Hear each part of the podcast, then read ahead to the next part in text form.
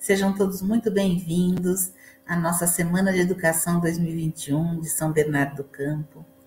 Hoje é o segundo dia especialmente dedicado ao ensino fundamental, é o nosso último período da Semana de Educação e tenho certeza que ainda temos muito trabalho, vamos sair daqui com muitas reflexões, muitas aprendizagens, porque tem muita coisa boa nessa tarde. Nesse formato online em que realizamos a semana, nós nos organizamos para que todos pudessem, em alguma medida, é, ter suas escolhas. Por isso, tentamos também fazer a Semana de Educação online parecida com que ela sempre foi no formato presencial. Temos, então, momentos coletivos como esse que teremos agora, onde todos podem participar de uma mesma de uma mesma palestra e também outros de livre escolha, com outros auditórios, oficinas, as salas de socialização das práticas. Tivemos 91 práticas desfilando aqui na nossa semana, nessa semana, feitas por educadores da nossa rede, práticas muito potentes. Também criamos um espaço no nosso site chamado Recreio Virtual. A ideia é que todo mundo tivesse um tempinho e na organização deixamos meia hora de intervalo para que vocês possam acessar o Recreio Virtual e lá encontrarão o tour virtual, que na verdade é uma é uma parte onde as escolas nos enviaram vídeos com seus destaques de 2021 e estão uma amostra bacana do trabalho desenvolvido este ano das escolas que enviaram. E também teremos uma feira literária. Sempre tivemos a feira literária no Vão Livre, dessa vez um pouco diferente, mas se vocês clicarem no logo da editora, vão encontrar ali uma seleção grande de livros com descontos para os nossos profissionais. E teremos também a ala musical.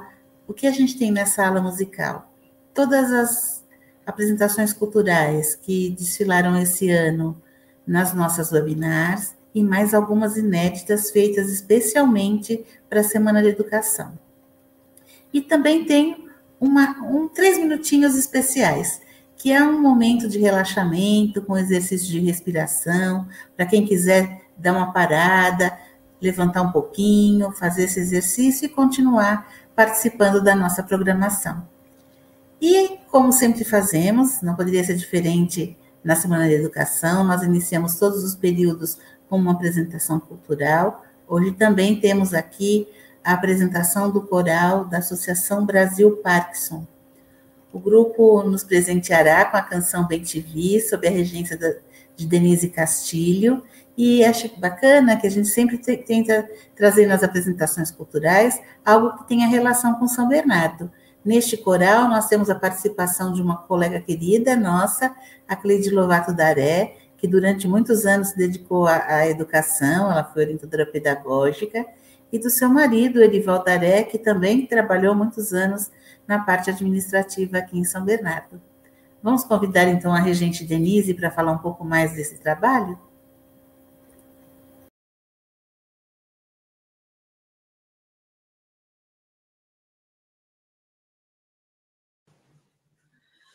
A Associação Brasil Parkinson foi fundada em 1985 e tem como parte de seus objetivos agregar pessoas portadoras de Parkinson, bem como desenvolver atividades e serviços de assistência aos seus associados. Dentre esses serviços, se destacam as atividades artísticas, como a dança sênior, a prática do tango, a pintura e também o canto coral. O coral da Associação Brasil Parkinson foi fundado em 1998 por iniciativa da equipe de fonoaudiologia da instituição, que via nessa prática uma terapia complementar ao tratamento fonoaudiológico. Desde 2013, eu estou à frente do grupo, juntamente com a pianista Denise de Venuto.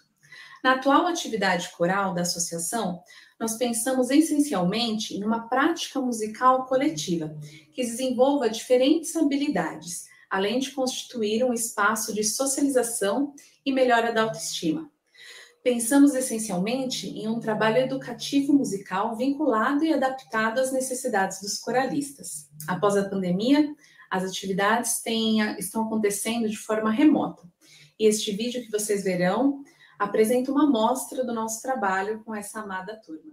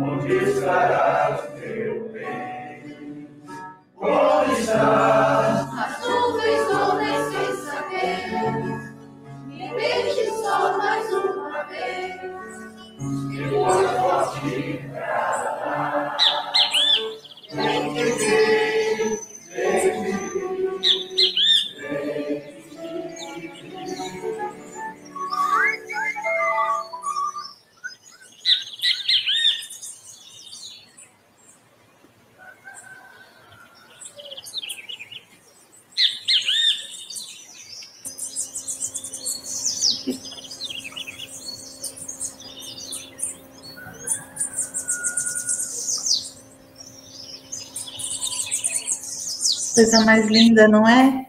Muito obrigada, Denise, por compartilhar esse trabalho tão lindo que vocês realizam.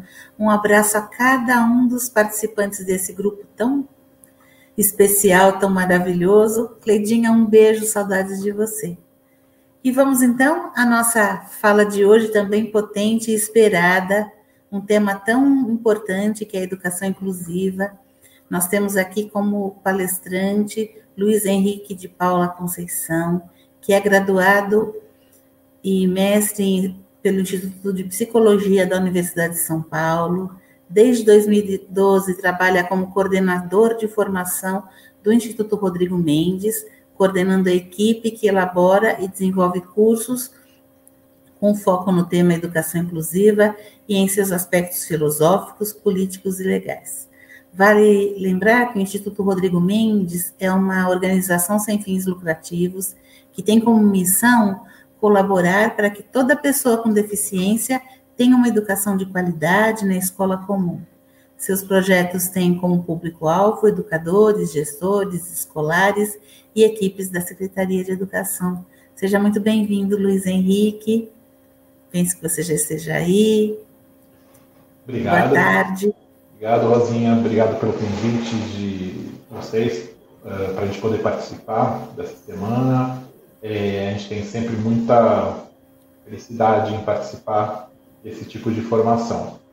Bom, meu, a Rosinha já adiantou, meu nome é Luiz Henrique, eu sou um homem branco de 52 anos, com barba grisalha, uh, visto um, uma camiseta branca não dá para ver, o meu vídeo é, é, um pouco fechado, né? A minha câmera está é, escrito educar para incluir, né? Hashtag educar para incluir, foi uma camiseta que a gente fez, a gente, o Instituto fez, é, durante a Paralimpíada que aconteceu no Brasil.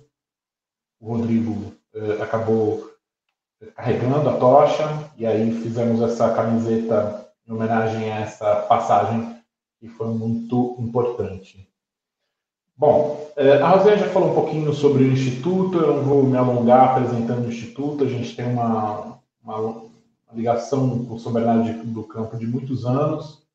Caso alguém não conheça, tenha alguma curiosidade, é, peço para vocês entrarem, é www.instituto Rodrigo Mendes, tudo junto, né?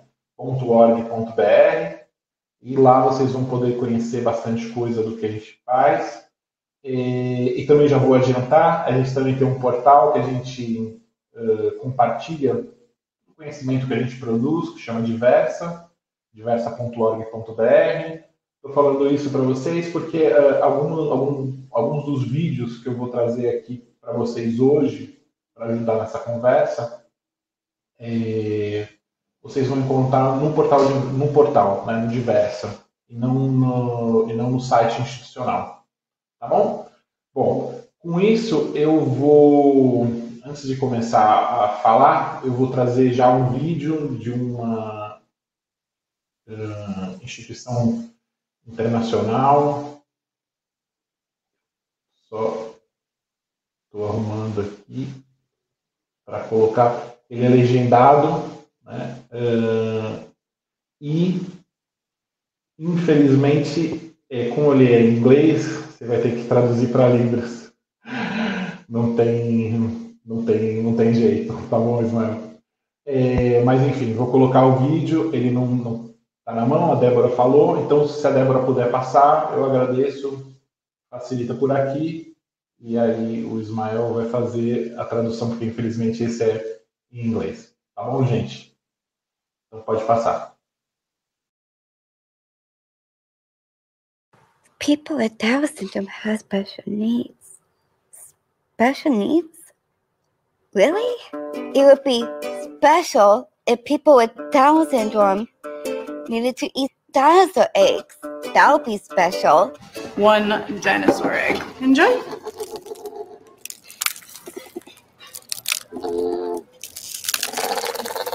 you were totally right about Lindsay. If we need to wear a giant suit of armor, that would be special. I got a condo in Manhattan. Baby girl, what's happening? So gonna get to clapping. Go pop a phone. It would be special if we needed to be massaged by a cat.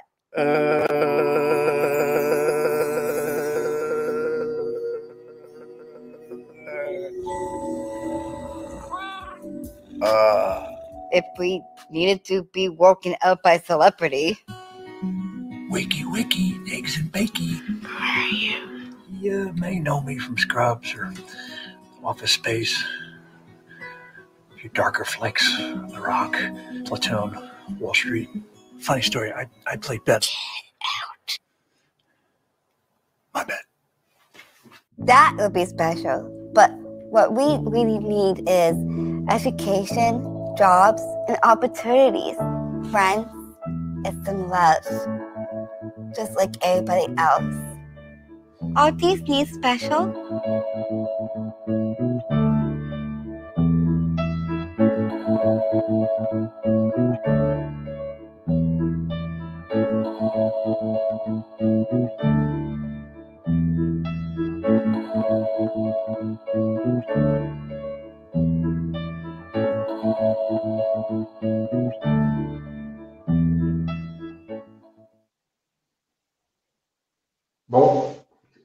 Vocês entenderem, esse vídeo e muitos outros já foram produzidos no Dia Internacional de Síndrome de Down, né, 21 de março, uh, por conta da trissomia do cromossomo 21. É fácil de decorar a data por conta disso. E, e, todo ano eles lançam um vídeo e são vídeos excelentes. São excelentes porque eles são vídeos que falam uh, o que um determinado segmento da população pensa. Né? Ele, ele é produzido por pessoas com síndrome de Down é, e, como vocês viram, protagonizados por pessoas com síndrome de Down. Então, eu acho sempre importante a gente trazer a voz né, de quem, de quem, ah, quem vive né, uh, essa situação de exclusão. E Por que, que a gente. Por que, que a gente não, né? Por que, que eu começo sempre, ou quase sempre, uh, quase sempre com vídeo, com um vídeo assim? Eu acho que é, eu estou entendendo que eu estou falando com educadoras e educadores, né? Uh, sejam qual a função que vocês estão exercendo no momento. E a gente, uh, eu me incluo, né, como vocês podem notar, como um educador, é, acho que um dos principais pontos, sempre que a gente vai começar uma, uma formação, né, é, formação de educadores e educadores, seja palestra ou mesmo quando é um, um, uma formação mais longa, enfim, continuada, preferencialmente a gente, a gente gosta em serviço, né, para poder fazer a, a, a junção entre teoria e prática, é, tem um ponto que é muito importante, que é discutir valores. Né? E uh, quais são esses valores? Da onde a gente tira esses valores? Né? Uh, me parece que o ponto, o último ponto que a gente tem um acordo internacional que fala sobre isso é a Declaração Internacional dos Direitos Humanos. Declaração Universal, desculpa. Declaração Universal dos Direitos Humanos. Lá a gente, a gente, aí sim, todos, né, todas e todos, cada um de nós, em 1948, quando foi a inauguração da ONU, é, começa a se acordar uh, algo que valha para o mundo todo.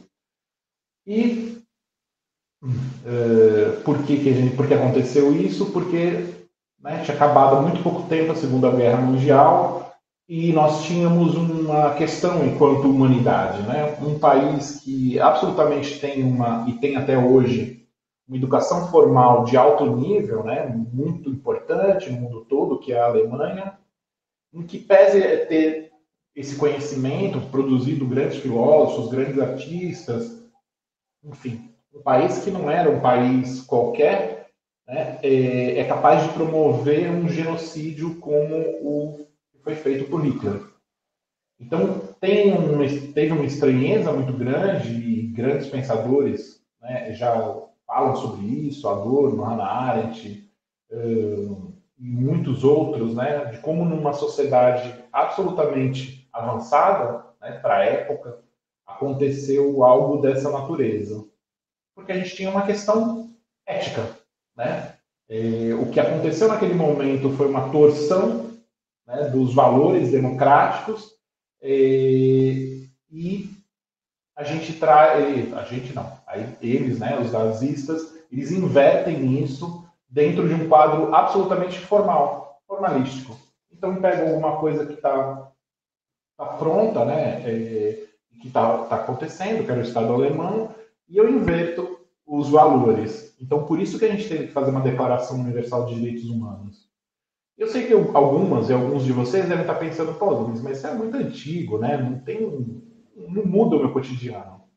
Vejam, gente, para quem trabalha dentro da área de educação inclusiva, uma área que fala de muitos valores, né? não só em relação às pessoas com deficiência, mas às mulheres, uh, negras e negros, indígenas, quilombolas, enfim, muitas, uh, muitas diversidades né, muitas diferenças.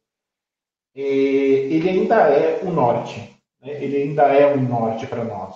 A maioria dos protocolos de direitos humanos, eles não vão versar sobre a ideia, é, sobre fatos concretos, né? Ah, vamos fazer tal coisa desse jeito. Não, isso é para gente.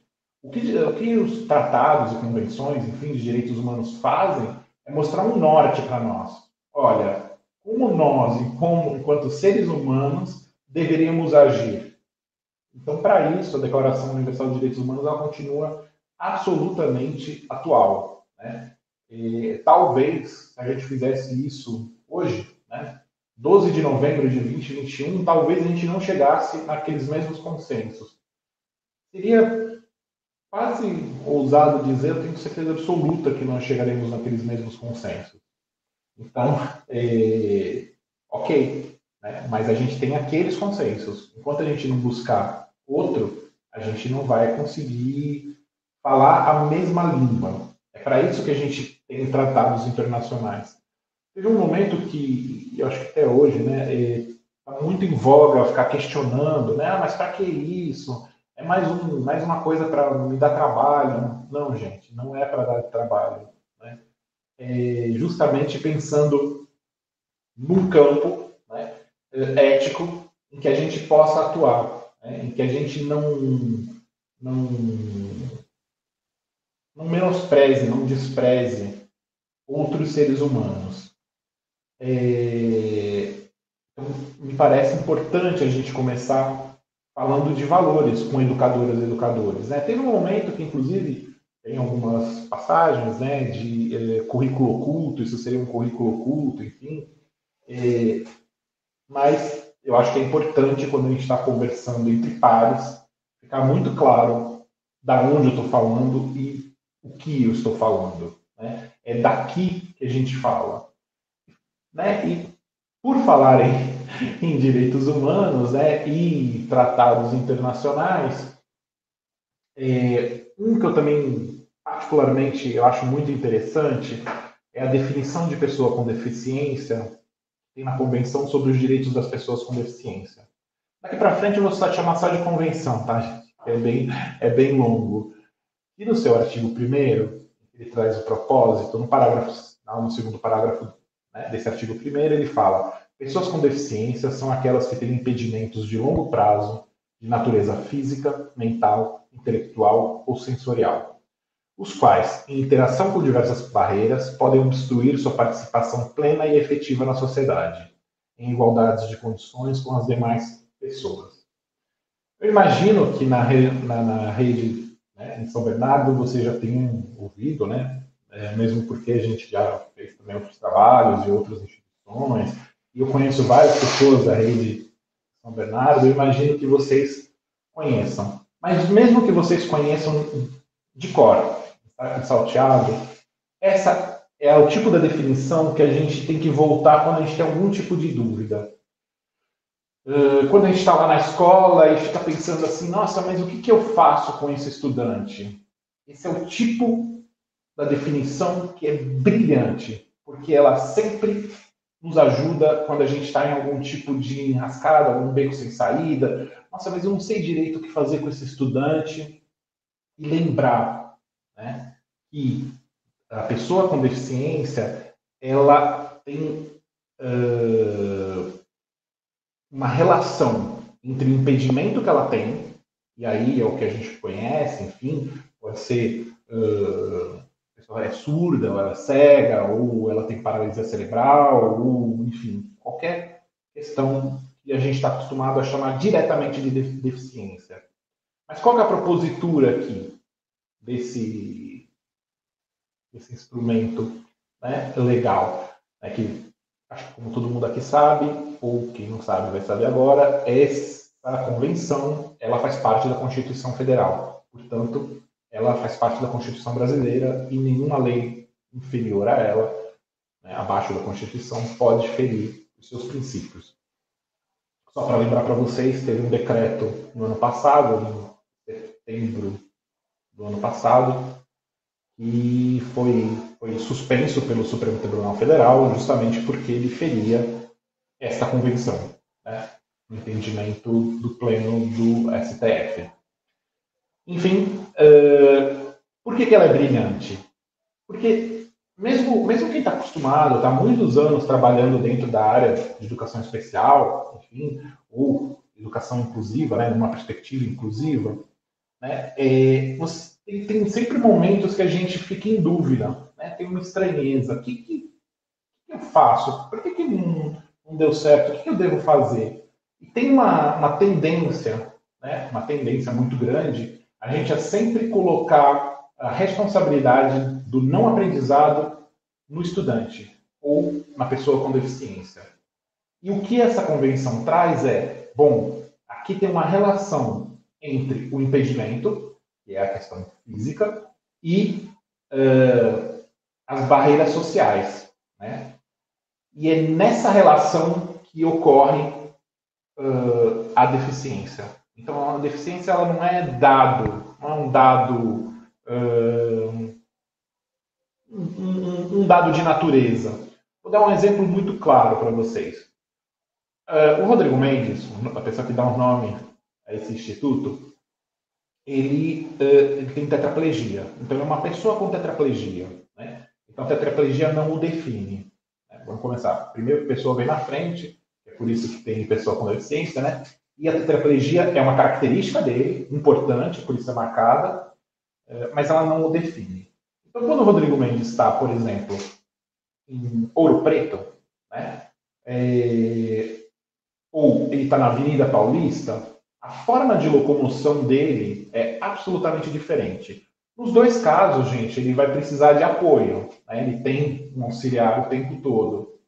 Né? Não é disso que eu estou falando. O que eu estou falando é que a capacidade, a possibilidade dele de locomoção, de se deslocar dentro da cidade é absolutamente diferente. Então vejam, a, a, a, o impedimento é o mesmo. Né? Ele tem tetraplegia. Não muda. Só que a possibilidade dele de locomoção muda absolutamente conforme o tipo de barreira. Aqui, que né, sempre traga, traga uma barreira que é mais uh, comum, né, que a gente está mais acostumado, que é a barreira arquitetônica, mas é para a gente ter um pouco uh, da clareza do que significa essa relação entre barreira e impedimento. E é nessa relação que a deficiência ocorre. Então, quando nós, nós como sociedade, colocamos barreiras que não permitem que determinadas pessoas, por determinadas características, não consigam ter acesso aos mesmos, às mesmas possibilidades que outras pessoas que não têm aquelas características conseguem ter. Então, quando a gente está falando, e aí vale tanto para a questão das pessoas com deficiência, quanto étnico-racial e tudo, toda a sorte eh, de política afirmativa, a gente não está trabalhando na ideia de privilégio, né? Isso também houve um, né? houve um pouco isso. Não é, é, não é uma questão de privilégio. A gente não está privilegiando ninguém. Né? É, o que a gente está fazendo é dando uh, igualdade de oportunidade. Né? Se a gente pensar em, em, em teoria, né? Em, algumas discussões mais teóricas, a gente pode estar pensando que a gente busca a equidade. É isso. É isso que a gente está fazendo quando a gente faz algo que é para que a outra pessoa tenha o mesmo direito que a gente tem. É exatamente isso que a convenção está dizendo. Bom, Luiz, mas e aí? Continua aquele negócio, né? Mas e isso me afeta na sala de aula? Bom, gente, deixa eu contar para vocês. Na sala de aula afeta que a partir do momento que a gente tem esse entendimento que faz parte da nossa Constituição, é, não adianta a gente dizer que a criança não aprende, vou usar aqui uh, o exemplo da Daresca, porque a criança é surda. Não, não. Não é isso que faz com que ela não aprenda. Não é isso. A Daresca está aqui, né, e o Ismael também, para justamente possibilitar que pessoas que tenham, uh, que sejam surdas, que tenham deficiência auditiva, tem o direito, o direito de entender o que eu estou falando. Então, nesse momento, tanto a Daressa quanto o Ismael, eles são, uh, eles, eles são, não sei se eu posso falar assim, mas enfim, eles são tecnologias que nos permitem que a gente uh, converse com pessoas que não escutam. Tá? É óbvio que eles são pessoas, portanto não são tecnologias, mas são eles que permitem com que a minha fala chegue até eles. É... Isso é importante, por quê? Porque eu tiro a responsabilidade, por exemplo, nesse caso, da pessoa surda. Ah, mas então, ah, então ele, sei lá, ele que devia se virar, né? Ele devia, sei lá, chamar um amigo, chamar a Daresca. Daresca, vem comigo aqui nessa palestra. Me ajuda aqui, cara. Eu não estou entendendo o que esses caras estão falando. Você me ajuda? Não. Não, a responsabilidade não é da pessoa, não é do indivíduo. A gente inverte a relação. agora, a responsabilidade é nossa, enquanto sociedade, enquanto rede de ensino, enquanto professoras, professores, enquanto educadoras, educadores. A responsabilidade absolutamente se inverte. Né? é, a gente não está mais falando de, uma, de um momento em que a gente podia falar assim, ah, não, a pessoa tem deficiência intelectual, então ela não vai aprender nada mesmo, eu vou pôr ela no canto. Gente, eu, eu circulo um pouco, né, circulava mais antes da pandemia, por esse Brasil. É claro que eu sei que isso continua acontecendo. Ouço isso ou muito cotidianamente. Ah, antes eu deixava o estudante lá na sala de aula sem fazer nada, como uma samambaia. Enfim, é claro que isso me sangra o coração. Mas é claro também que, de um por outro lado, ele também me alegra, porque eu, entendo que as pessoas estão começando a entender que os estudantes com deficiência não são estudantes de segunda classe, são pessoas de segunda classe. Eles têm os mesmos direitos que os outros. E é por isso que a gente tem que falar de valores. Por quê? Eu estou lidando com educadoras e educadores que não compreendem isso, ou uh, dentro de tudo que viram na vida, né, eles entendem que essas crianças, por exemplo, têm que ficar em um ambiente apartado, né, é, isso demonstra muito fortemente para nós que a gente ainda tem muito o que falar dessa questão que são os valores, né? E valores nesse sentido, quero que vocês entendam, né? valores no sentido uh, de direitos humanos mesmo. É a partir daí que uh, a gente faz todo o nosso trabalho e é toda a minha fala. Estou falando isso porque é óbvio, a questão de valores pode ser confundido, por exemplo, com valores pessoais, valores familiares, valores religiosos, e não é dessa ordem que eu estou tratando. É claro que cada um vai ter o seu valor, a nossa família também, e cada um que tem um não religião vai ter aí outros seus outros valores e tantos outros momentos. Mas tem algo que tem que nos unir e não nos separar. E é por isso que eu estou falando de direitos humanos. E por isso que eu estou falando com educadoras e educadores que, se a gente não aposta na potência deles, é, a gente não consegue fazer com que eles aprendam. Eu vou dar um, um exemplo que eu tenho que eu tenho usado nos últimos anos, e em algum momento eu registrei isso num pequeno artigo. É... Gente, olha, quando eu entrei escola, eu sei que é meio ruim essas coisas de né? Eu entrei na escola, mas quando eu estava na escola, alguns anos atrás, alguns muitos anos atrás, é, não tinha nenhum estudante com síndrome de Down. Nenhum. Na escola que eu estudei. Nenhum. E hoje em dia, é, e eu acho que todo mundo aqui, todo mundo que passou pela área de educação especial, enfim, já ouviu, vai ver que a definição síndrome de Down igual a deficiência intelectual. Sempre achei um pouco questionável essa, essa relação direta. Né? E aí, uh, conforme as pessoas com síndrome de Down foram, foram avançando na escolarização, é, algumas chegaram, acho que vocês sabem que tem algumas pessoas com síndrome de Down que têm mestrado e doutorado. Bom, gente, eu não tenho doutorado, tenho mestrado, como a Rosinha contou para vocês, mas não tenho doutorado. Isso significa que eu tenho, eu tenho deficiência intelectual?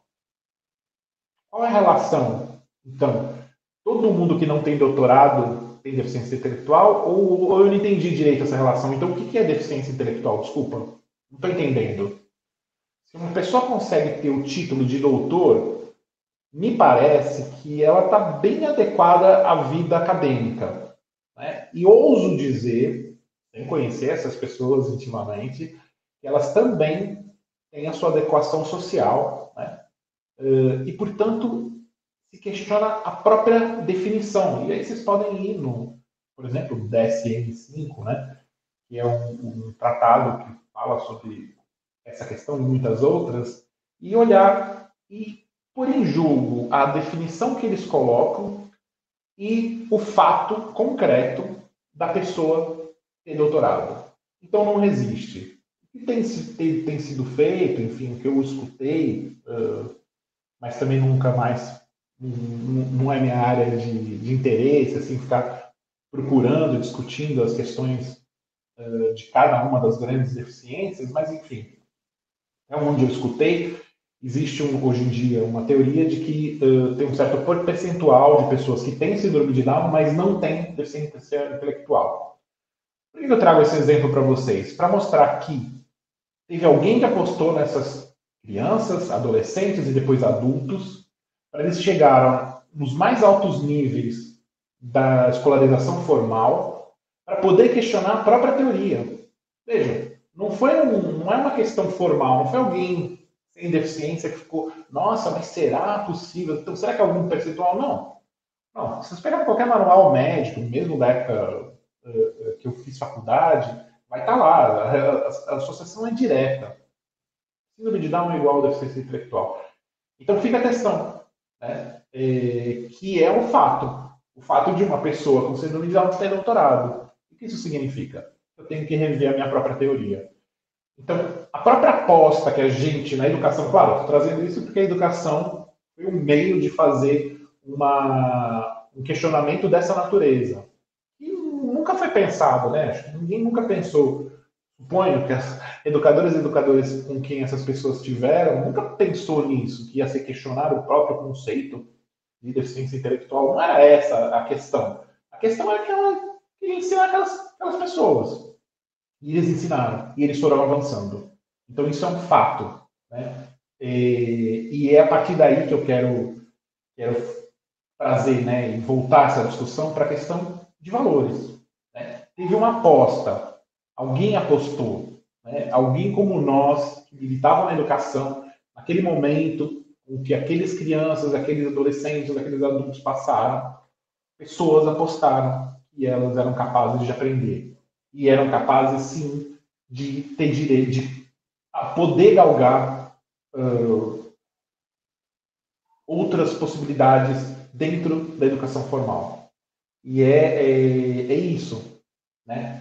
Então, isso para mim traz muito claro o que, que eu estou querendo exemplificar para vocês, o que, que essa aposta pode significar. Pode significar uma coisa muito grande. Óbvio que pode significar coisas talvez menores, né?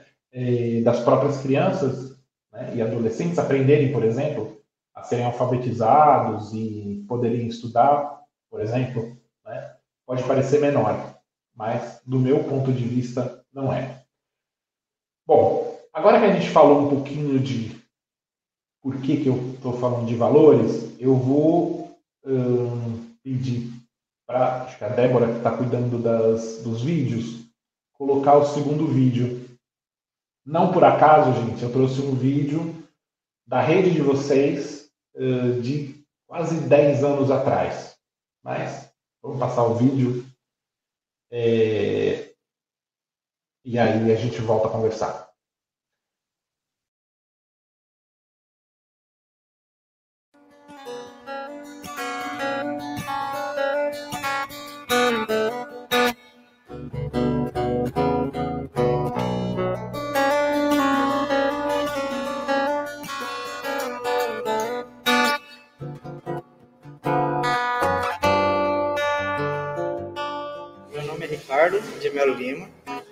Sou pai da Isabelle Vitória Borges. Meu nome é Sandra Moura Borges Lima. Eu sou mãe da Isabelle e ela é matriculada na escola Helena Zanfelice, aqui em São Bernardo. Meu nome é Maria do Carmo, sou diretora escolar. Toda vez que chega um aluno novo aqui na escola, os próprios oficiais de escola já perguntam se a criança tem alguma necessidade especial. Quando eles, quando eles identificam que a criança tem uma necessidade, então eles já passam para a equipe de gestão e a gente já conversa com os pais para ver como que a gente vai preparar a escola para atender esse aluno no ano seguinte. Primeiro a gente faz uma avaliação nós. E normalmente a gente quer assim, uma redução boa, um auxiliar, dependendo da criança, o período todo ou parte do período para que a professora ou o professor tenha condições de trabalhar com a criança. Eu acho que com a legislação é, chegaram mais recursos, né? A, as secretarias é, têm a preocupação com o espaço físico da escola, é, mandar mais material para a escola. Leusa Rodrigues Repúlio, secretária de Educação de São Bernardo do Campo. Uma questão muito forte era o transporte. Até para promover a inclusão, para garantir o trabalho, seja das equipes das escolas, seja da equipe de atendimento, nós precisávamos desse transporte. O meu nome é Elenir Fagundes Santos Freitas e eu sou chefe da seção de assistência escolar. Então, aqui no município de São Bernardo nós atendemos, né, com, com várias unidades, veículos da secretaria, o transporte para deficientes, né? E aí a secretaria tem duas preocupações nesse sentido, que é a infraestrutura, né, o carro adequado, com acessibilidade, né, pensando muito na segurança das crianças, e tem uma outra preocupação que também é importante, é na questão das relações que são constituídas neste caminho entre escola né, e residência da criança. E nesse sentido, a gente trabalha muito com as monitoras e motorista, porque entendemos que eles têm um papel fundamental nessa relação, nessa qualidade da relação. Meu nome é Roberta Martins Braz Vilaça, sou professora de educação infantil. Então, a gente tem um projeto dentro das áreas de conhecimento, são estabelecidos objetivos, e aí a gente planeja as atividades com desafios. Como eu disse, a Isa, ela compreende todas as comandas, então a atividade para ela é a mesma que a dos colegas. O que eu diferencio? Os recursos, os materiais e as estratégias. Quando é uma atividade de escrita, que a Isa não tem esse controle motor para essa escrita, então a gente faz uso de outros recursos, ou letras móveis, ou a varredura no computador. Eu sou Ana Maria Diniz Canete, terapeuta ocupacional, trabalho na equipe de orientação técnica da Secretaria de Educação de São Bernardo do Campo. Então, o próximo passo nesse momento com a Isabelle está sendo é, o, o, treinamento com ela, junto com as professoras, do uso do computador como caderno para ela. Nesse sentido, ela vai estar acessando o computador nesse momento através do acionador e futuramente com software de varredura. Meu nome é Camila Bernardinelli Leonel, eu sou coordenadora pedagógica na IMEB Helena Zanfelice da Silva. Depois de algumas avaliações, nós chegamos à conclusão que a gente tem que acreditar no que ela fala. Algumas, em algumas vezes a gente falava assim: vamos repetir para ter certeza? Mas com a criança, com a outra criança, a gente não repetia. Por que com a Isabelle a gente tinha que repetir para ter certeza? Então agora, literalmente, a gente não repete. A gente fala, a gente tem que acreditar no que ela está mostrando. Meu nome é Cecília de Oliveira Prado, eu sou chefe de divisão, atuando junto à seção de educação especial. Quando a gente está organizando o trabalho do atendimento educacional especializado, a gente está garantindo a cada unidade da rede a presença é, deste professor dentro da unidade e tem como suas ações principais, ele é orientado na, nas suas ações, o atendimento no contraturno, e também o atendimento que é, é denominado aqui no município a questão da ação colaborativa. Meu nome é Maria Antônia Silva Gazinhato, eu sou professora de educação especial. Ensino colaborativo, eu entro em sala junto com a professora, eu sou, eu sou como um agente da inclusão. Eu entro em sala, eu observo aquele aluno no grupo e aí eu posso trocar com a professora quais são as necessidades do aluno. As professoras do AE participam, sim, das reuniões de HTPC. Uma coisa que a gente tenta é que elas atendam e participem de alguns agrupamentos por HTPC. Então, normalmente, as professoras da, dos, do, do, ensino regular, elas apresentam para a professora do AE, para as professoras do AE, uh, o plano da semana ou o plano do trimestre. A professora do, do, do ensino do AE, ela vai pensar junto com a professora do regular maneiras para que inclua as crianças do, do especial, as crianças com necessidades especiais nessas atividades. Então tudo parte do plano do professor do regular. Meu nome é Cristina Duran, sou professora de educação infantil. Quando eu apresentei para ela, né, o nome dela e de mais duas crianças, e ela focou o olhar no nome dela, então aquilo para mim chegou até a me emocionar, porque eu vi a possibilidade pedagógica né, ali já construída na Isabelle.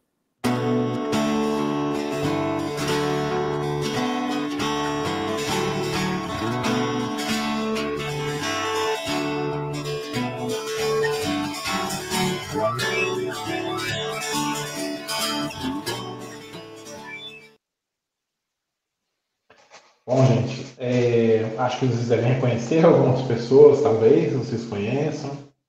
Enfim. É, mas eu queria mostrar para vocês que isso faz nove anos né, é, que, a gente teve essa gravação. Eu tive pessoalmente nessa gravação, era eu que fazia as perguntas para as pessoas, quando vocês veem as pessoas respondendo, são, tem alguém do lado de trás da câmera que faz perguntas, nesse caso era eu. E eu vou contar um pouquinho dos bastidores disso, porque eu acho que é importante para a gente poder avançar um pouco nessa nossa conversa. Eu fiquei dois dias gravando na escola, né? E a Isabeli, ela tinha um... Ela, tinha, ela tem, né? Espero que ela não esteja viva. É, paralisia cerebral. Né? E ela se comunicava fazendo, naquele momento vocês viram que ela tava, ia estava para fazer ainda treinamento de, de, de, uso de outros equipamentos, enfim. Estava nessa fase. Ah, desculpa. Ali ela estava, é, apesar dessa escola ter tanto educação infantil quanto fundamental, ela estava na parte de educação infantil, tá? É, e eu em dois dias de gravação aprendi a forma dela se comunicar. Ela punha a, a linguinha para fora. Se eu não me engano, a língua era sim e piscar era não. Né? Quando ela piscava, ela queria dizer não, ou o inverso, gente. Mas eu sei que em dois dias de, de convivência eu aprendi a me comunicar com ela. Por que, que eu estou comentando isso?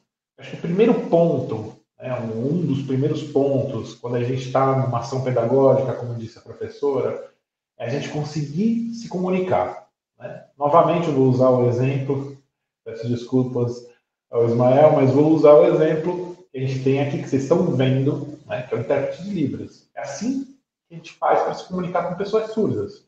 Né? E, então a gente tem que, nesse caso, qual é a questão? A questão é que a gente tem que se comunicar. E a gente precisa de um auxílio. E o Ismael gentilmente nos auxilia a com que eu consiga me comunicar com as pessoas surdas. Então, no caso da, da Isa, não era exatamente, uh, ela não era surda, mas ela também não, ela não, também não, não falava, né? Então tinha que encontrar um outro jeito de comunicação. Nessa hora, eh, sendo muito claro e direto com vocês, né? Eh, a solução é a família, porque essa criança se comunica com a mãe com o pai. Né? E como ela se comunica? Foi assim que elas aprenderam como desde o início, né? Não tem aí falado, mas enfim, eh, eu perguntei. Elas aprenderam com a família. A família ensinou como eles se comunicavam e as professoras começaram a se comunicar com a Isa desse jeito.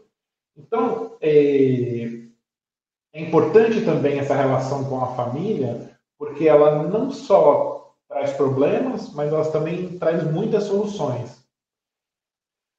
Sobre essa questão da família, eu vou fazer só uma pequena digressão. Eu acho que a gente aprendeu bastante na pandemia, né? É, eu, eu, ao longo do tempo, nas formações que a gente desenvolve, a gente sempre pergunta quais são os pontos positivos, não chama pontos positivos e negativos. Na verdade, a gente, é, a gente pergunta quais são os facilitadores e quais são as barreiras que as educadoras têm na, na, na escola. E, uh, via de regra, família aparece tanto quanto facilitador, tanto quanto ponto positivo, quanto com barreira, ponto negativo. Isso desde a primeira formação que eu fiz. Né? Sempre assim. Família aparece nos dois polos. E eu sempre falei, enfim, sempre fiz essa, essa conversa, né, de que uh, talvez seja uma questão de como a gente lida com essa família, qual a nossa expectativa em relação à família dentro do processo pedagógico, enfim coisas que acho que vocês estão bastante acostumadas. Agora, durante a pandemia, isso se exacerbou muito. O próprio processo pedagógico dependia das famílias. E é óbvio que, em alguns casos, uh, isso aconteceu de uma forma mais tranquila, mais fluida, e uh, em outros casos, nem tanto. Foi bastante complexo. não preciso estar na sala de aula de cada uma de vocês para saber disso. Né? É, porque isso é relação humana. Não tem jeito. Mas ao mesmo tempo em que as educadoras tiveram que aprender a lidar com a família, vocês vão de convir que as famílias também tiveram que aprender uma, uma entrada né, da escola dentro das suas casas. E elas também tiveram que se adaptar. Então, é, sei lá, se é dica, mas uma ideia, uma proposta, é que vocês pensem no futuro, provavelmente, a gente espera que a partir de 2022 a gente tenha, volte a uma educação presencial, mas a gente reflita o que significou essa relação tão próxima e em alguns momentos muito tensa com as famílias. Né? Não pensar elas como obstáculos, mas justamente como facilitadores, como uh, ferramentas, como tecnologias, sei lá, vocês podem usar a palavra que vocês quiserem, apoio, uh, dentro desse processo. Mas tendo a noção, né, uma clareza de qual é a nossa expectativa com, com a família. Eu lembro, né, só para acabar essa pequena digressão, eu lembro uma vez que tinha uma professora que, que falava sempre assim, ah, eu não, eu não gosto muito de chamar o, o, o, os pais do, do aluno, vou chamar de Juquinha, mas é absolutamente genérico, né? Não é, não vou dar um nome concreto da, da criança. É, não gosto muito de chamar porque eles batem na criança. É, é, eu falo que o aluno apronta aqui eles batem na criança. E aí a minha questão foi simples. Bom, então qual é a tua expectativa? O que, que você quer? Quer que o Juquinha, eh, que os pais, como é que você quer que os pais resolvam a questão de comportamento do Juquinha dentro da sala de aula? Eles só conheciam essa linguagem, violência. Bom, ele fez bobagem. Adorei o, o sinal, Ismael. Toma uma pancada. É isso. Assim, não, não, tem outra, não tem outra, porque é a linguagem que eles conhecem. Então não dá para a gente ter uma expectativa de que esses pais vão sentar e conversar com o Juquinha e tal. Não, eles não vão. Eles vão bater, eles vão agredir a criança. Eles podem dizer, nossa Luiz, mas não seria o caso de chamar o conselho tutelar? Gente, na real, eu acho que vocês conhecem o que isso significa mais do que eu. Né? É, então, tem hora que uh, a gente tem que saber o que a gente está fazendo, qual é o nosso objetivo com o que a gente está fazendo. Então, essa professora parou de chamar os pais para falar o que o Juquinha fazia de ruim e começou a elogiar a criança. Começou a falar o que ela fazia de bom também. Porque às vezes é um pouco isso, a gente mudar só um pouquinho esse prisma, né? Assim, será que o Juquinha só faz bobagem? Toda vez que eu tenho que chamar os pais é só porque ele aprontou alguma coisa? Será que é isso?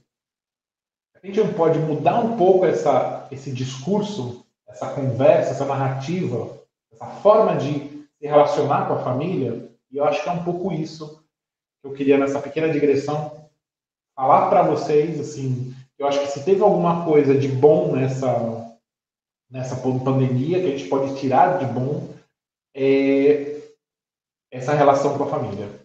Mas tirar a partir de coisas concretas, a partir da atenção também, né? Do que não deu certo, enfim, de tudo, gente é educação. A gente aprende com os erros, com o que não foi tão bom e tentar levar essa reflexão para quando a gente estiver trabalhando novamente apenas no, no modelo presencial. Entendo que infantil e fundamental 1 dificilmente ou não, não vejo um futuro tão, tão curto assim a ideia de ensino híbrido. Me parece que está mais voltado para o ensino médio e às vezes para o Fundamental 2. Mas, de qualquer forma, serve também, mesmo que esteja em, ensino híbrido. Porque a questão que está aqui, para mim, é a relação com a família. Né? Não, e não se o ensino híbrido é bom ou não, essa é uma outra discussão.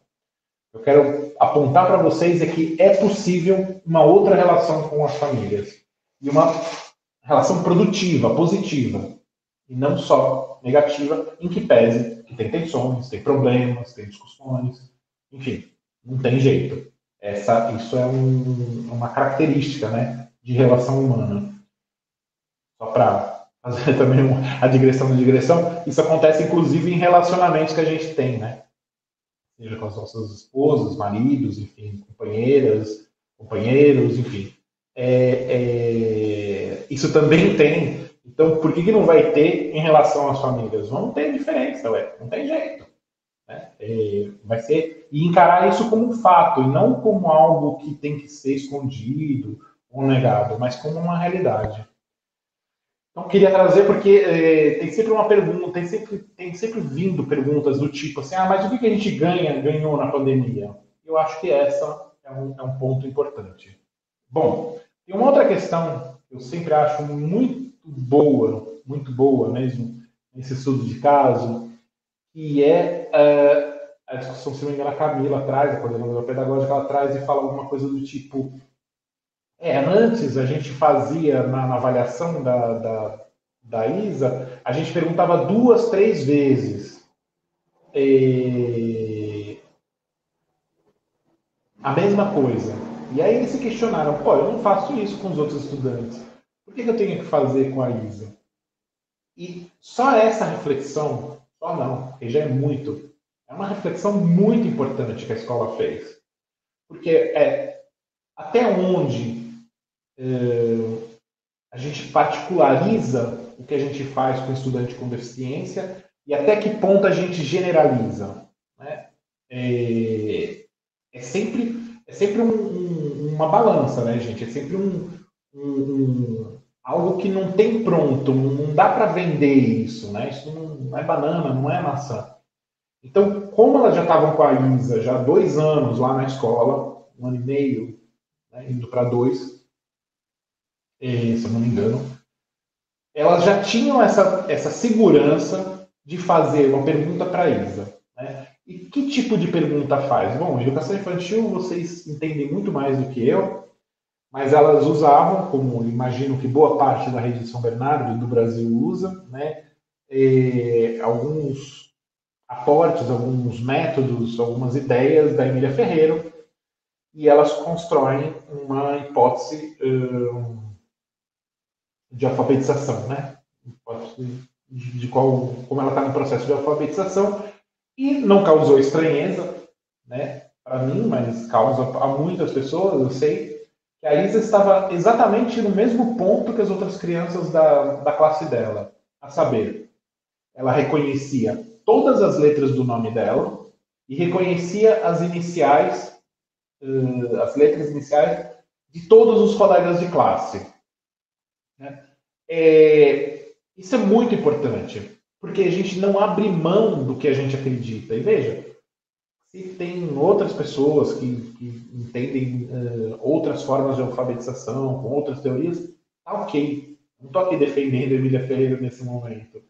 Nesse momento, o que eu quero mostrar para vocês é: existe uma ideia, a professora já tem essa teoria, ela trabalha com isso há anos, há muitos anos, e uh, o que, que ela faz? ela só, ela só, e isso é um pequeno detalhe, ela só muda o jeito que ela faz a pergunta para Isa. Né? Então a Isa, ao invés de dizer sim ou não, né, ela vai piscar o olho ou vai pôr a linguinha de fora. É, essa é mudança que se faz. Elas falam que depois vão, vai trabalhar com outros tipos de, de, de tecnologia, né? Uh, enfim, mas naquele momento, ali na educação infantil, onde estava acontecendo o que eu vi concretamente, elas ainda não estavam usando tecnologia de rastreamento, nada disso. Elas estavam usando a, a comunicação que a Isa tinha, que era a língua e piscar o olho. E dentro disso, elas conseguiram chegar e uh, o momento em que a Isa estava era exatamente igual às outras crianças. Então, isso pode parecer pouco, mas não é, gente. Não é. Ter essa reflexão, porque também tem uma questão em relação aos estudantes com deficiência e as pessoas com deficiência de modo geral, né? É, e é uma superproteção. Né? É, é achar que a gente, tudo que a gente faz com eles, tudo que a gente faz, tem que adaptar. E não é verdade. Não é tudo que a gente tem que adaptar. A gente tem que adaptar, por exemplo, o conteúdo. O conteúdo tem que ser o mesmo gente tem que mudar são as metodologias, né? Não foi eu nem eu que disse isso. Né? O vídeo vocês ouviram a professora falando isso. É... Por quê? Por porque senão a gente sequestra, tira uma parte do direito dessas crianças à aprendizagem. Né? O direito à educação ele é completo. O que vai determinar até onde essa criança vai chegar, seja ela com ou sem deficiência, gente, até onde ela vai chegar é ela e não nós. A gente não sabe de antemão até onde essa criança vai chegar. Tem uma passagem muito triste, né? É, que eu acho que a gente subtraiu desse vídeo curto, que é a mãe contando que o, o, o médico, quando, quando deu o diagnóstico da Isa de paralisia cerebral, ele falou: olha, essa criança vai ter no máximo o QI de um alface, não mais do que isso. E, como eu disse para vocês, eu vi. Né? Ninguém me contou, e está lá no vídeo para vocês verem que né, o Luiz não mentiu sozinho.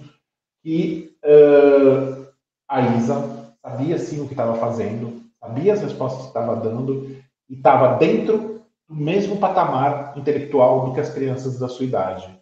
O que mostra novamente que nem sempre os saberes externos à educação eles colaboram com o processo educacional.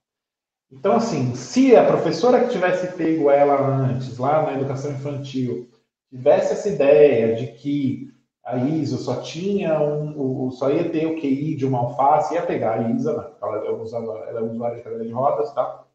Ela ia pegar a Isa e colocar lá como uma samambaia. Lembra? Estava falando da questão de valores. Bom, teve investimento da professora, das professoras, vocês viram duas delas, uma tinha pego no ano anterior e outra professora era do ano que ela já estava cursando, tem um investimento na criança. Tem um investimento em vários sentidos, mas acho que o principal deles é que ela é capaz de aprender. Então, esse investimento foi feito na ISA. E esse investimento teve um retorno, até onde eu acompanhei, na educação infantil. É, enfim, a gente não acompanha os estudos de caso depois que terminam. Sei que ela foi depois para o fundamental, enfim, mas trocou de escola e tal. E, e aí tem outras questões que estão em jogo, né? Me parece, porque eu ouvi direito a história, a época, parece que a transição não foi tão boa quanto, quanto deveria. E aí a gente tem que pensar o que significa a transição de crianças. E veja, aqui, novamente, não só de crianças com deficiência, todas as nossas crianças, quando ela sai do infantil e vai para o Fundamental 1, quando ela vai do Fundamental 1 para o Fundamental 2, e quando ela vai do Fundamental 2 para o médio. E, novamente, uma pequena digressão bem rápida. Me parece que a gente, na educação, eu sei que o São Bernardo, na época, já tinha, inclusive, instrumentos para ajudar nessa passagem, mas a minha questão fica pelo que eu soube depois, que me parece que a efetividade deles não, não, foi, não foi tão efetiva. Então, aí a gente discutir se as ferramentas estão funcionando. Na época, eu lembro que São Bernardo tinha essas ferramentas de, de transposição, principalmente dentro da própria rede, né? ou seja, sair de uma escola de educação infantil de São Bernardo para uma escola de fundamental 1 eh, da rede municipal, eu sei que tinha uma, uma troca, é, mas me parece não sei se isso avançou ou não, né? Não, não, eu acompanho a rede, mas nem tanto assim, né? Não tão nos seus detalhes de cotidiano. É, eu, eu, eu soube que não foi uma, não foi uma transição tranquila, né? Então, ficaria uma outra questão. A gente, enquanto educadora, enquanto educador, como a gente está promovendo essas, essas mudanças, né? É, porque, veja, a, o estabelecimento né, dessas, dessas etapas de ensino, elas são. Não traga questões partidárias. Desculpa, gente. Bom, é, como essas questões de etapas elas estão dadas na lei, mas como a gente constrói isso é uma construção nossa, né? dentro da rede, enfim, dentro do que a gente está fazendo. Eu até fiquei meio paralisado, não entendi a questão partidária, mas enfim, É... Talvez depois possam explicar. Bom, enfim, vamos acabar com a digressão então, uh, só ficando com ela, de que as crianças não podem ser penalizadas né, é, por conta dessa mudança de etapa, né? seja ela dentro da própria rede, seja dessa rede para uma rede estadual. Né? Me parece que o foco tem que ser o estudante né? é, e não a questão em si. Então, me parece que é importante trabalhar essas mudanças, porque isso cria nas crianças né, e adolescentes, muitas vezes, é, problemas poderiam ser solucionados de forma bastante simples, do tipo a professora do ano anterior conversando com, com uma professora, uma professora conversando, conversando com a outra, enfim, trocando quais são as impressões em relação à turma, em relação a cada uma das crianças, enfim, esse tipo de coisa, isso é, auxilia com que as crianças não tenham essa quebra, né? não sintem essa, não sintam essa quebra dentro de uma na, na mudança de uma determinada etapa, tá bom? Uh, eu acho que eu vou pedir para Débora, colocar o último vídeo, então, para a gente fazer a última, a última conversa.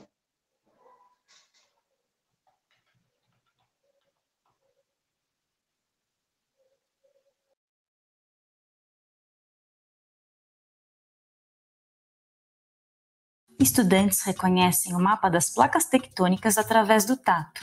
Juliana Búfalo, coordenadora pedagógica. Estamos felizes porque conseguimos, acho que, atingir um objetivo, né? De fazer uma aula diferente, de sair da mesmice de todos os dias, né? Ouvir um aluno falar que aquilo ali foi, eles conseguiram entender que foi legal, que sair dos livros é interessante, faz com que a gente pense cada vez mais em estar tá produzindo projetos acessíveis para os alunos. Diversa apresenta materiais pedagógicos acessíveis.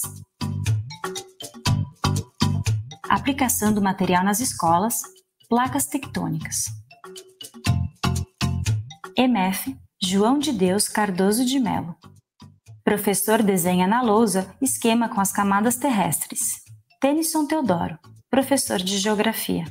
O nosso interesse em participar do projeto Materiais Pedagógicos Acessíveis veio no sentido de tentar procurar uma solução para um problema que nós temos na em sala de aula, que é tentar contemplar e atingir a todos os alunos da mesma forma. Estudantes anotam em seus cadernos. Juliana. Nós temos muitos alunos que têm deficiências, né? Então, pensamos no Fundamental 2 e aí começamos a ficar interessados e descobrir cada vez mais, né? O que poderíamos oferecer? Tennyson. A gente busca diversos recursos. Nesse caso específico, escolhemos trabalhar a placa tectônica, visto que no nosso país a gente tem um pouco de dificuldade em abordar esse assunto por não sofrer diretamente os reflexos do, dessa movimentação. E a ideia era fazer um quebra-cabeça que tivesse três camadas principais. Então a primeira parte seria o fundo, seria a base. No nosso caso, nós pintamos em vermelho para simbolizar a lava. Aí a primeira camada feita em MDF, um quebra-cabeça cortado, com uma chapa um pouco espessa, simbolizando as grandes placas tectônicas.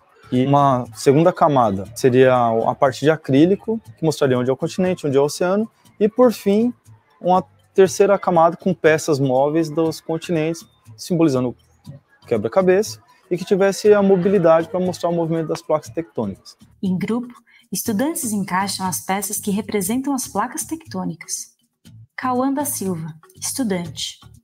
Ele falou um pouco sobre placas tectônicas e falou para a gente montar, fazer meio que um grupo e montar as placas tectônicas e os continentes.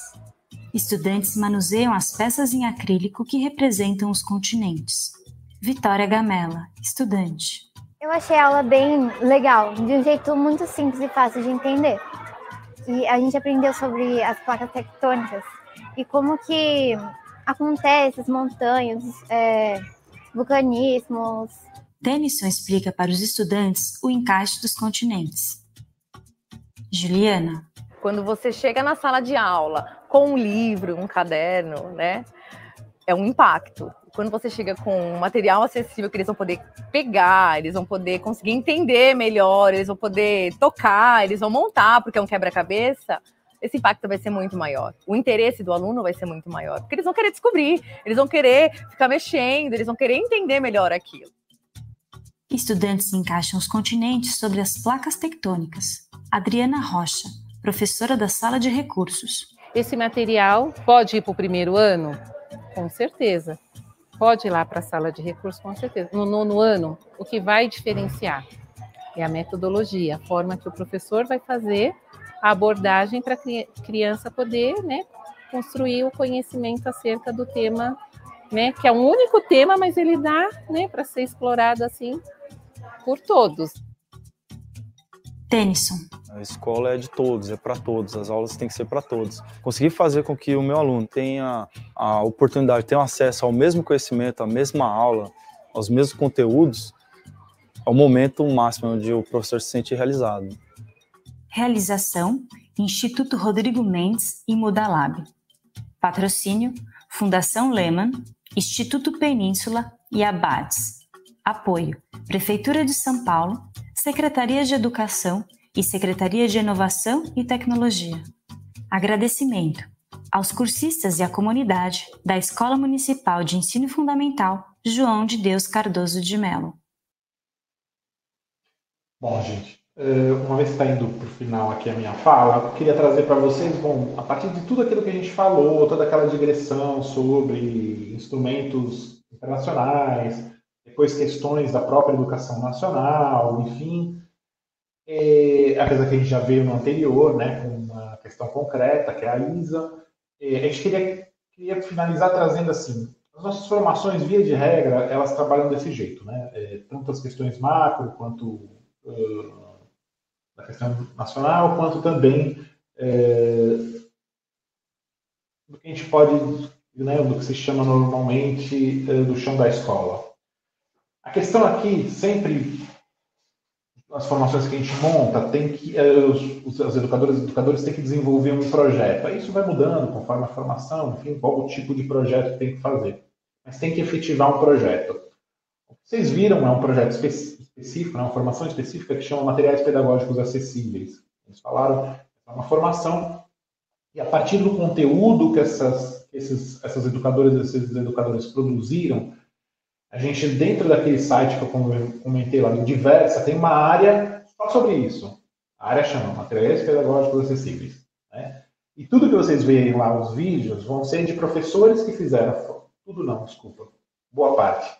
Tem alguns vídeos iniciais que não, não eram da formação, eram anteriores. Mas, enfim, boa parte dos vídeos vão ser de professores de redes, uh, redes de ensino, que uh, produziram materiais que auxiliam a turma a aprender determinado conteúdo. O que eu quero dizer com isso?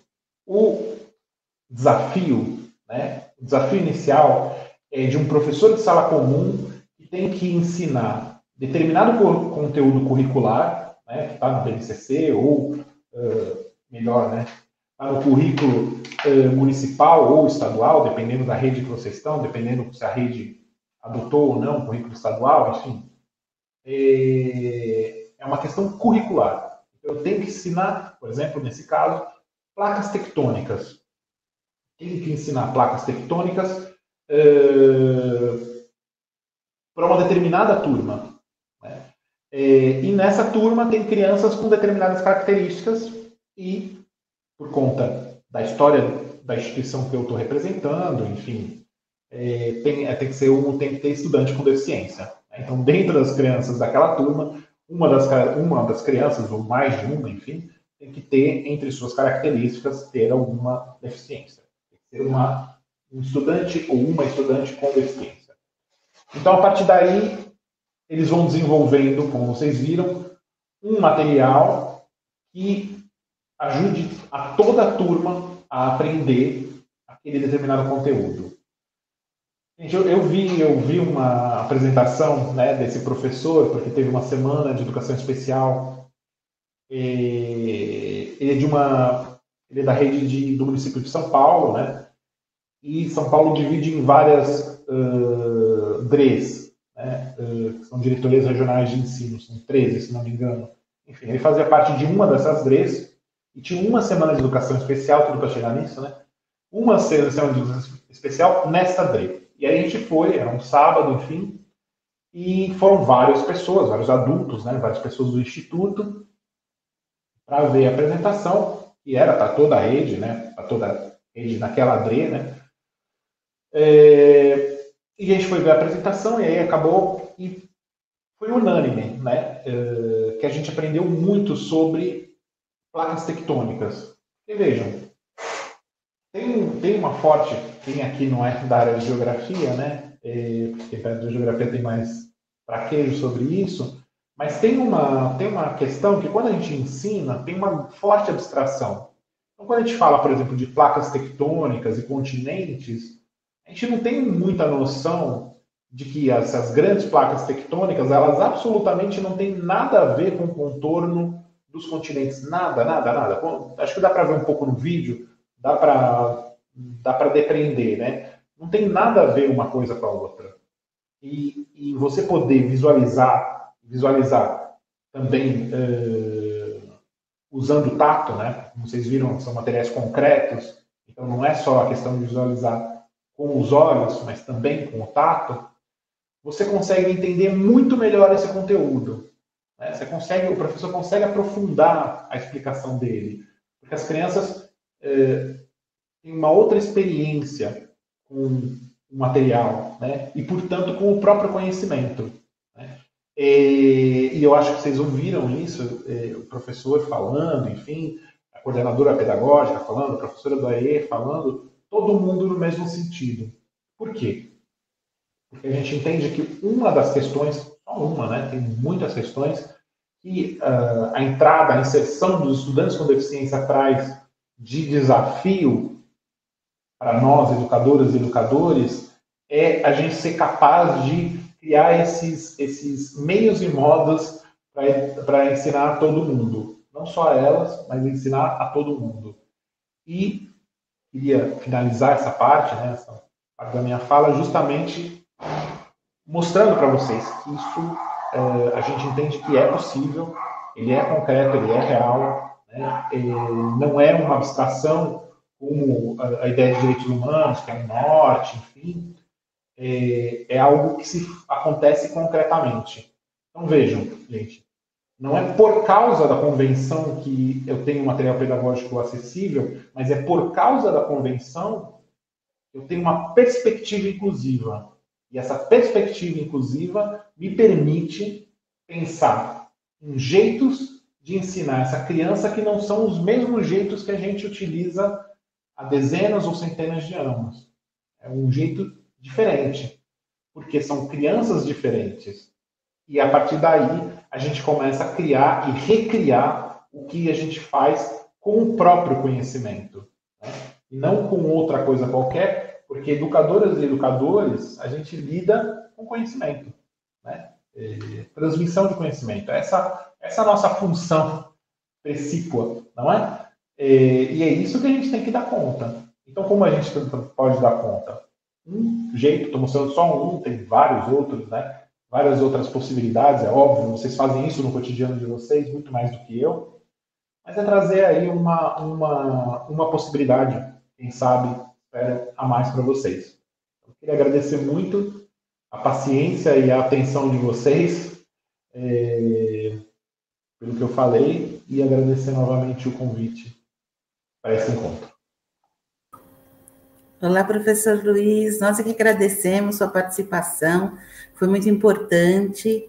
É, nós temos só um tempinho, acho que, não sei se dá tempo para perguntas, é, a gente recebeu várias, é, pensando nesse período de ensino remoto, quais são as principais orientações que o Instituto foi orientando os professores? pra, para este período com esses alunos. Uau! Se é for possível outra... trazer alguma coisa, é outra palestra, é, né? É, não deixa de ser, mas a gente entende que, assim, sendo super genérico, imagino que vocês também já estejam aprendido muito nesse um ano e meio, a gente também aprendeu muito, a gente também teve que mudar nossas formações. Claro que uma coisa é você mudar a formação para adultos, eu entendo que é diferente de formação para crianças, enfim, ainda mais quando as crianças são pequenas. É, mas é ter um pouco, um pouco essa, essa que é a perspectiva da educação inclusiva, né? Um pouco essa humildade de saber que errou, né? Quando erra, corrigir. Vou dar um exemplo claro. A maioria das redes que eu conheço que não tinham ambiente virtual de aprendizagem, alguma coisa parecida, né? Uhum. Um, um, um, um local na internet para depositar e para colocar uh, as gravações das aulas e dos textos, enfim, coisas assim, eu acho que não conheço pouquíssimas que se preocuparam com a questão da acessibilidade. É um outro ponto, é um outro ponto muito importante. O que aconteceu com as redes é que muitas vezes, num segundo ou terceiro momento, elas entendem que a, a, o ambiente que elas criaram não é acessível e corrigem isso. Né? Então é um pouco, do mesma forma, fica com o professor, porque as professoras, os educadores, educadores, enfim, é, tiveram que aprender, né? Uma muita, sei lá, esmagadora maioria não tinham o hábito de trabalhar com, com educação virtual. No nosso caso, do Instituto, a gente até tinha, a gente já tinha formações nesse, nesse formato, então foi um pouco mais tranquilo. Mas muita gente teve que aprender ferramentas e, e aprendizado mesmo, e sabendo que no aprendizado a gente pode errar, mas que a gente também pode corrigir. Então, por exemplo, cansei de ver vídeo aula que não tinha intérprete de Libras, né? como da Aresca aqui. Então, e o Ismael que está entrando agora, não tinha intérprete. Então, o que acontece? Uma aula dessa não é acessível para os alunos surdos. Então, assim, ter a humildade de falar, bom, ok, a gente fez o que a gente pôde. Estou falando isso lá em março de, do ano passado, quando começou a pandemia e a gente foi compelido aí para nossas, para nossas, para nossas casas. Então, é claro que a gente entende que é um processo, mas também a gente mostra que uh, a sociedade brasileira ainda não tem acessibilidade como, como, como um princípio, como uma norma. Também é muito claro, né? Justamente porque não, porque quando você não põe livros, não dispõe os textos em braille para, os estudantes que forem uh, que utilizam esse código, enfim, que não garantem isso, é, é um erro. É, é ilegal? É. Mas ok, é processo, gente. A gente está na educação. A gente não está num negócio que está fechado. Mas você ter essa possibilidade de falar assim, não, erramos e vamos corrigir. Isso tanto do ponto de vista de rede, quanto do, do ponto de vista do, das professoras e professores, quando estão lidando com as ferramentas.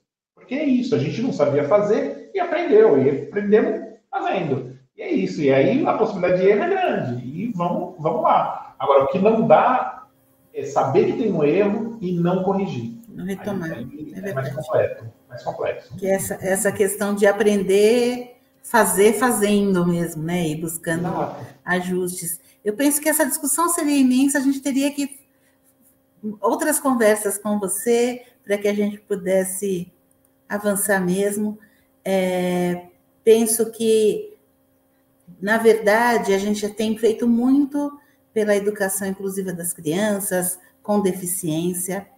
Né, aqui em São Bernardo, a gente tem um grande número de crianças nas nossas escolas, temos professores especializados, como vocês viram aí, que desenvolvem um atendimento educacional especializado, que buscam colocar no PPP da escola ações específicas para eles, mas penso ainda que a grande dificuldade para todos é a inclusão de todos, acho que essa essa deve ser a nossa meta, né, para que a gente consiga ter uma escola de fato que atenda todas as necessidades. Então, agradeço a você, Luiz Henrique. Muito obrigada pela tarde de hoje. Nós já estamos no finalzinho. Eu queria convidar a nossa diretora, Noeli, do Departamento de Ações Educacionais, para uma falinha com o grupo.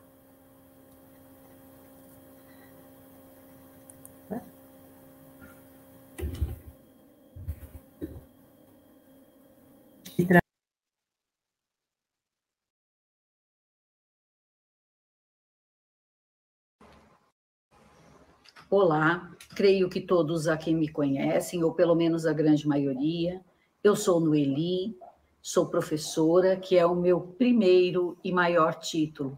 Fui diretora de escola e hoje trabalho na Secretaria de Educação.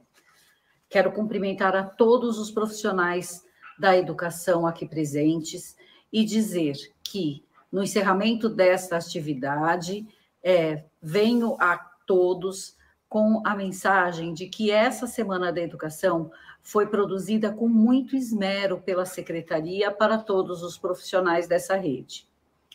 Quero dizer que, pelas mãos dos profissionais de educação, passam os futuros cientistas que inventam vacinas, os futuros professores que vão formar os grandes profissionais do mundo. Pelas mãos dos professores passam os futuros prefeitos, os ambientalistas. Pelo olhar dos profissionais da educação, passam diariamente crianças, jovens e adultos. E pensando neles, organizamos atividades que possam contribuir com a prática e a teoria pedagógica para que possamos, assim, refinar as nossas ações. Quero, neste momento, agradecer a todos os envolvidos e responsáveis por essa, pelo acontecimento desta semana. O governo municipal, na figura do prefeito Orlando Morando, que nos permite estar aqui, pensar e agir pela educação. A equipe, a senhora secretária Silvia, que contribui, apoia e compra as nossas ideias. A Rosinha e a equipe da SE12, que são os grandes responsáveis pela organização desta atividade a Graziella e a equipe da SE11, que muito contribuem, a UNEAD por todo o suporte técnico, a SE2 e a SE3, que sempre contribuem com as nossas ações. Quero dizer que tenho muito orgulho de fazer parte desta rede de ensino. E hoje, publicamente, quero agradecer a cada um de vocês, profissionais da educação, por toda a atuação pedagógica e humana desses últimos 19 meses. Em especial, quero dizer que precisamos nos reinventar como pessoas e como profissionais, e que toda essa equipe fez isso de forma excepcional. Quero finalizar dizendo que acredito que a escola é o melhor lugar do mundo. Nela cabem sonhos, cabem ideias, cabe todo o conhecimento historicamente acumulado e o despertar de todos os novos conhecimentos que ainda virão. Que venham muitas semanas de educação e que tenhamos, na medida certa, a força e a delicadeza para conduzir as nossas ações. Obrigada, Noeli, isso mesmo. A escola é o melhor lugar do mundo, é por isso que a gente tem que parar de vez em quando para pensar é, sobre ela e as pessoas que, que transitam por ela, pelas crianças, pelos professores e todos os educadores. É, digo a todos que essa conversa de, deveria continuar, mas hoje não temos mais tempo, temos mais atividades ainda no, no decorrer da tarde. Não deixem de fazer a sua validação clicando no, no link que leva ao portal. Um aviso para quem está com o celular: pode ser que tenha que sair e atualizar a página, porque são muitos acessos simultâneos e nem sempre o, o clique vai direto para o portal. Tá certo? Boa tarde a todos. Professor Luiz, muito obrigada pela sua participação. Quem sabe ter, teremos outras conversas aqui na nossa secretaria. Boa tarde a todos.